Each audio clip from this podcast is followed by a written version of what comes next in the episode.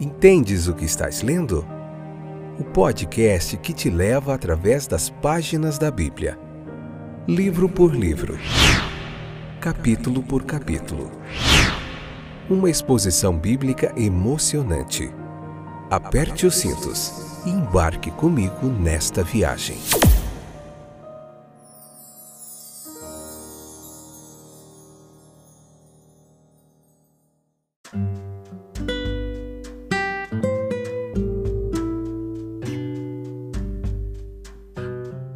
Vamos lá, estou de volta. Esse é mais um episódio do nosso podcast.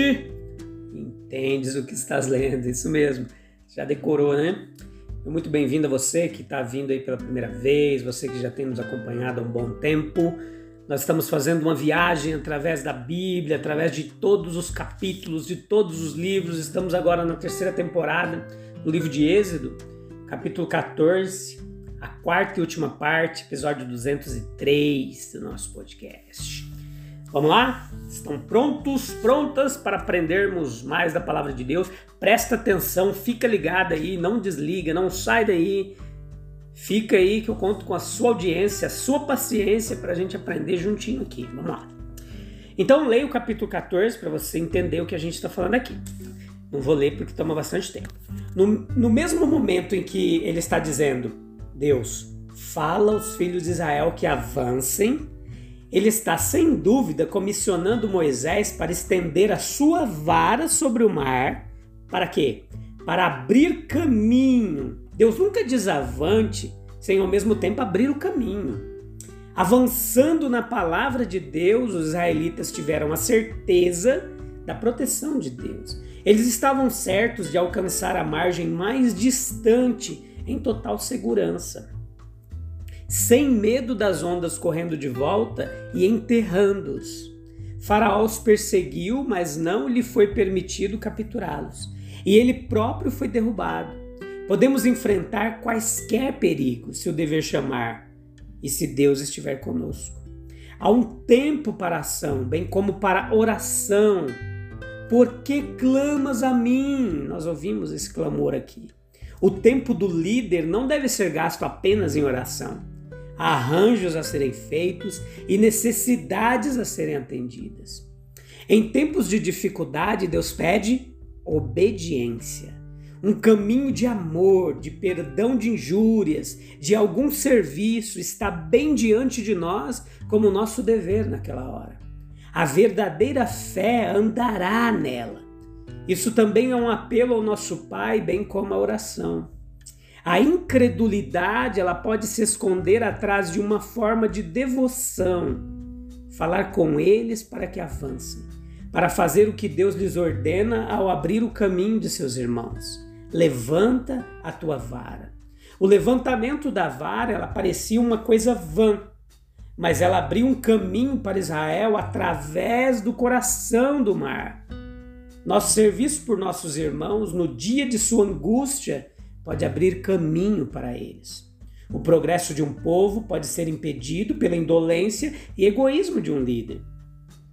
Dizem-nos as Escrituras que quando os israelitas estavam prestes a cruzar o Mar Vermelho, a coluna de fogo e nuvens, ela mudou de posição e ficou entre eles e os egípcios. Nós vimos isso no episódio anterior também. Era o mesmo, a mesma nuvem, mas com aspecto diferente para amigos e inimigos, respectivamente. Foi, nós lemos, uma nuvem de escuridão para eles, os egípcios, mas deu luz a estes, o acampamento de Israel. Note o duplo aspecto que pertence também a todas as manifestações de Deus de si mesmo, na lei, no evangelho, na matéria, no espírito, no mundo e na igreja. Os atributos de Deus, eles têm esse duplo aspecto.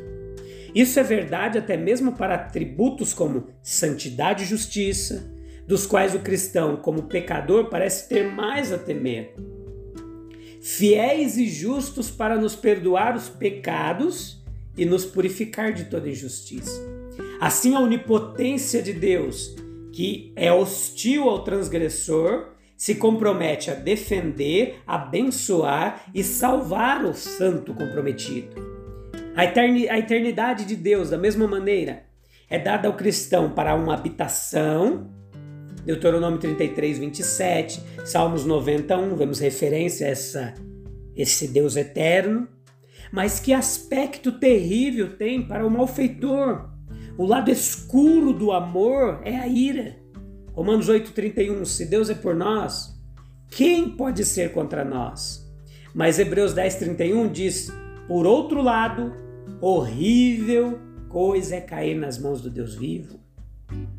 Veja as leis de Deus com esse duplo, duplo aspecto. Que legal da gente entender. As leis físicas, a constituição da natureza é favorável à virtude e hostil ao vício. A lei moral, pois esta, ao dar vida obediente, é o ministério de condenação para o pecador. Terceiro, leis mentais e espirituais. Tome, por exemplo, a lei do hábito. A lei do hábito que se aplica igualmente a todas as nossas ações físicas, mentais, morais, deve ser considerada em seu desígnio como verdadeiramente benevolente. E a lei do hábito, quando a alma cede ao pecado, opera a morte do pecador, como a coluna de nuvem, que fez dia para Israel e escuridão para os egípcios. Da mesma forma, a lei que se torna resplandecente para o benfeitor, ela derrama a noite escura sobre o caminho do pecador, até que ele seja lançado no mar de morte. A palavra de Deus tem esse duplo aspecto para a mente devota, cristã e dócil, é uma fonte de luz infalível. É lâmpada para os pés e luz para o caminho. Salmo 119, verso número 105. Para os orgulhosos, incrédulos e presunçosos, é apenas escuridão. Estes não podem ver senão nela dificuldades, incredulidade, contradições, monstruosidades morais está cheio de tropeços. Quanto mais eles leem, mais ficam cegos. Eles leem apenas para descobrir alguma nova falha ou erro. O próprio evangelho de Deus tem esse duplo aspecto. A pregação da cruz ela é loucura para os que perecem, mas para nós que somos salvos é o poder de Deus. 1 Coríntios 8 a 24. Repele uma classe atrai outra. Para um é um sabor de vida, para o outro um cheiro de morte. Segundo Coríntios 2:16. Andamos pela fé e não pela vista. O grande erro da maioria das pessoas é que elas confiam demais em seus próprios olhos. Eles não levarão em consideração nada que esteja além do campo das experiências sensíveis, sensíveis, sensitivas. Observe aqui o segredo da fé. A história que ilustra isso nos mostra é, primeiro, o que os israelitas viram. Eles viram a posição deles, que parecia ruim o suficiente, estavam atrás as hostes do faraó, diante o mar vermelho, estavam fechados quando confiavam apenas em seus olhos. Eles dificilmente poderiam fazer outra coisa se não se desesperar. Êxodo 14, do 10 ao 13. Melhor ter sido deixado em paz no Egito do que assim libertado para ser destruído no deserto. O que Moisés viu? Ele estava na mesma posição que as pessoas que liderava, mas ele podia ver mais do que eles. Ele olhou não apenas para frente e para trás, ele também olhou para cima, para Deus. A fé o capacitou a ignorar a visão e o inspirou a encorajar seus seguidores fascinados pela visão. Logo veio a palavra que justificava sua fé. Os obstáculos não eram nada, deixe-os esperar a palavra de comando e depois o vai em frente. Muitas vezes as dificuldades parecem nos cercar, nenhuma maneira de escapar em qualquer lugar visível. Mesmo assim, a fé pode ver o caminho, pois a fé pode ver Deus que o vê. Fique parado, espere Sua palavra se recusam a permitir que aqueles que confiam nele, quaisquer dificuldades possam ser insuperáveis. A fé não seria muito boa se não houvesse obstáculos para testá-la. A fé de nada serve se não aprender a ignorar os obstáculos. O caminho da fé não apenas afasta o perigo, mas transforma os perigos em salvaguardas e os transforma em proteção para quem o percorre. Quando veio a palavra vá em frente para o povo de Israel, as águas não mais fecharam os israelitas. Em vez disso tudo, as águas os protegeram durante a sua passagem pelo meio do mar. Os egípcios podiam apenas seguir, eles não podiam contornar. As águas eram um muro para eles, em ambos os lados. As águas os protegeram contra a fúria de seus perseguidores, e uma vez que Israel atravessou, as águas voltaram, esmagando os exércitos do, do inimigo. Assim também a fé. Enfrentando o dilúvio, descobriu que as águas que afogavam o mundo sustentavam a arca e a flutuavam em segurança. Assim também a fé.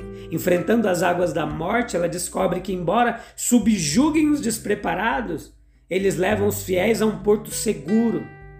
Assim também com todas as dificuldades enfrentadas com fé, eles são nossos melhores ajudantes. A mão do diligente não apenas enriquece, ela abre caminho para ele através do mar de dificuldade e deixa seus perseguidores, preguiça, ignorância, todos os pecados capitais esmagados e engolidos atrás deles.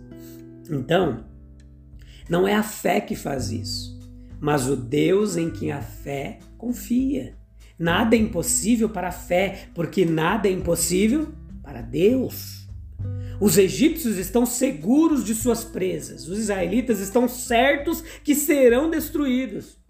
Porque, embora contando com o que a vista vê, eles falham em contar com Deus invisível. Moisés está seguro da segurança, porque está seguro de Deus e sabe que é mais do que páreo para toda aparente tirania que a circunstância apresenta. O que aprendemos aqui? Vamos lá.